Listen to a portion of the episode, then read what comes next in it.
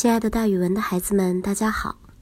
我呢，就是那个爱讲故事、爱到了自己都姓蒋的蒋楠老师。今天要给大家讲的成语故事叫做“生花妙笔”。大家都知道，唐代有一位著名的诗人，名叫李白，他写的诗很有仙气，也被人们称作诗仙，人们又把他称作谪仙人。就是说，他是天庭贬下来的仙人。李白从小就特别的好学，很有文采，也希望把他自己的才能和才华用在报效祖国上，所以追寻了一生。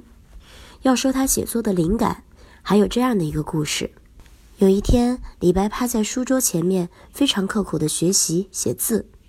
由于他写的太入神了，连着三个小时都没有动。估计是他太用功、太累了，不知不觉竟然趴在桌上睡着了。这一睡不要紧，他做了一个很美丽的梦，梦到他还在写字，但是写着写着，他的笔杆上就开出了鲜艳美丽的花朵。这些花朵不光颜色非常动人，香味儿也沁人心脾，让人觉得心旷神怡。李白一开心，就越写越快，花也越开越多。这时候又飞过来了很多的白纸，李白一高兴，就在这些白纸上挥动他的毛笔，不断的写。他的毛笔呢，也不断的生出花来。过了一会儿，李白就被一朵朵的鲜花给包围了，四周都是香气。